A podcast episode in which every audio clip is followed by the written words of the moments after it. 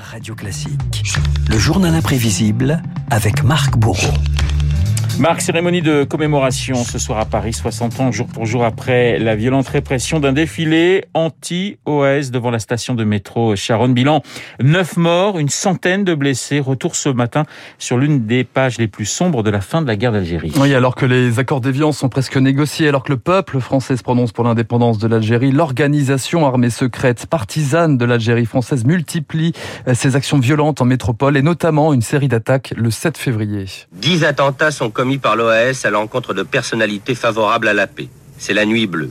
L'un d'eux visait Malraux et c'est une gamine de 4 ans, Delphine Renard, qui est atrocement défigurée. La petite fille ressort le visage ensanglanté. La photo, publiée dans Paris Match, crée un émoi national. À Paris, plusieurs organisations et syndicats de gauche bravent l'état d'urgence et défilent contre les violences de l'OAS et pour la paix en Algérie. Le lendemain, plusieurs dizaines de milliers de personnes descendent dans la rue. Il est 19h30. La manifestation anti-OAS touche à sa fin. Un des cortèges s'immobilise au carrefour Voltaire-Charogne. Les organisateurs annoncent la dislocation. Subitement, les forces de l'ordre lancent la charge. Raymond Figueres, le maire communiste de Malakoff en région parisienne, faisait partie du cortège. Elles sont mises en mouvement au pas de course. Je me suis aplati au sol. Je n'ai pas moins reçu des coups de matraque, la tête un peu fendue et des doigts écrasés. Heureusement pour moi, des militants qui se trouvaient sur le bord du trottoir m'ont tiré à eux et m'ont sauvé sans doute parce qu'ils tapaient en vue de crever les gens.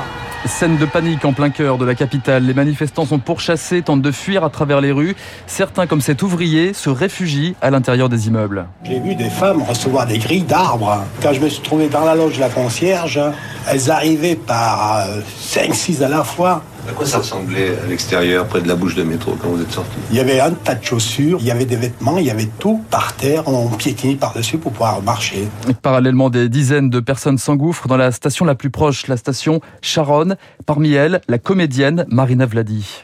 Les grilles étaient ouvertes, contrairement à ce qu'on dit. J'ai surnagé parmi ces corps. J'ai couru et je suis montée dans une rame. Et nous étions deux. Il y avait un garçon et moi. Et on était verts et on pouvait plus respirer. Le souvenir, c'est la tête des gens dans le métro qui ont vu deux énergumènes qui se regardaient fixement dans les yeux parce qu'on savait, nous, d'où on sortait. Très vite, des dizaines de blessés affluent dans les hôpitaux environnants. Ce soir-là, le médecin Pierre Boutin et l'infirmière Simone Lacoste étaient de garde à la polyclinique des Bleuets. Ils se souviennent d'une violence inédite. Moi, j'ai toujours en mémoire euh, le bruit des pneus des voitures, euh, et les bruits des portières euh, frappées en hâte et les gens euh, que l'on déposait. Alors là, c'était l'horreur, vraiment, ce jour-là. J'avais participé aux soins de blessés après des manifestations euh, antérieures à celle-ci. Il y en a eu quand même pas mal. Beaucoup sont morts ici. Plusieurs, oui. Quatre. Au total, 8 personnes trouvent la, la mort le soir même, 150 blessés, dont les trois quarts sont des femmes. À ces huit victimes, Paris a fait les funérailles les plus éloquentes. Une foule immense dont le nombre peut s'évaluer à plusieurs centaines de milliers de personnes a suivi le cortège. Cinq jours plus tard, c'est un cortège ininterrompu, même entre la Bourse du Travail et le Père Lachaise, entre 150 000 et 1 million de personnes. Le gouvernement, lui, ne reste pas longtemps silencieux. D'abord, le ministre de l'Intérieur de l'époque, Roger Frey, dénonce des violences orchestrées par l'extrême gauche. Des groupes organisés, armés de manches de pioche, de pavés, ont attaqué le service d'ordre, le Parti communiste, a réussi à entraîner des hommes dont les sentiments démocratiques ne sont pas en cause. Ceux qui pensent que les démonstrations de rue sont un moyen efficace de la lutte contre les factieux se trompent lourdement. De son côté, Michel Debré, le Premier ministre, félicite d'abord le préfet de police de Paris, Maurice Papon, et retient surtout la quarantaine de policiers blessés ce soir-là. La police et les forces de l'ordre ont des tâches particulièrement dangereuses. Vous avez à lutter contre cette nouvelle forme d'atteinte non seulement à l'ordre, mais aux libertés et à l'intérêt fondamental de la nation. La thèse des autorités est finalement celle de commandos OAS qui ont revêtu des uniformes de la police pour semer le trouble, une thèse battue en brèche dans les années 80 par le journaliste Jean Max. Dans son livre Enquête, il pointait des destructions de preuves, les conversations audio notamment entre le terrain et la préfecture. A contrario, selon lui, le, le journaliste, euh, certaines preuves étaient fabriquées de toutes pièces.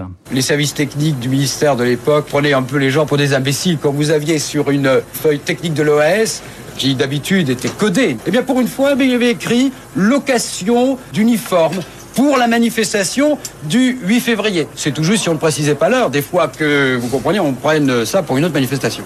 Ils sont pas lourds en février à se souvenir de Charonne, des matraqueurs assermentés qui fignolèrent leur besogne.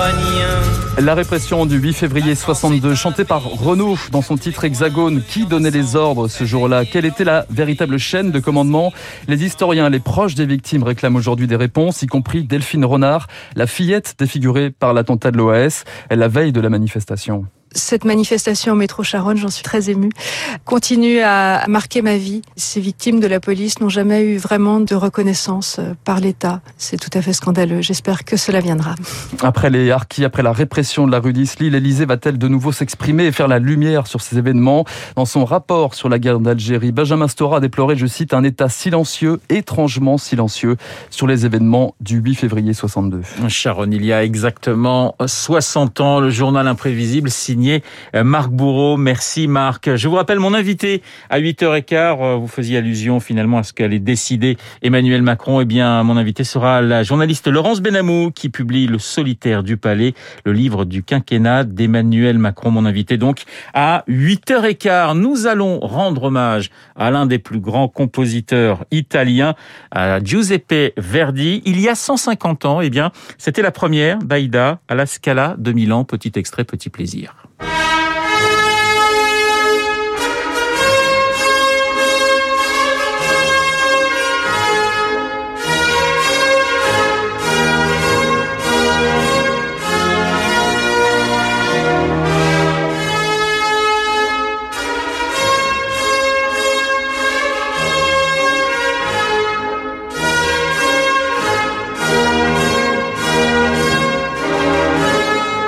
La première d'Aïda à la Scala de Milan il y a exactement 150 ans. Il est 7h55 sur Radio Classique. Dans un instant, le décryptage de David.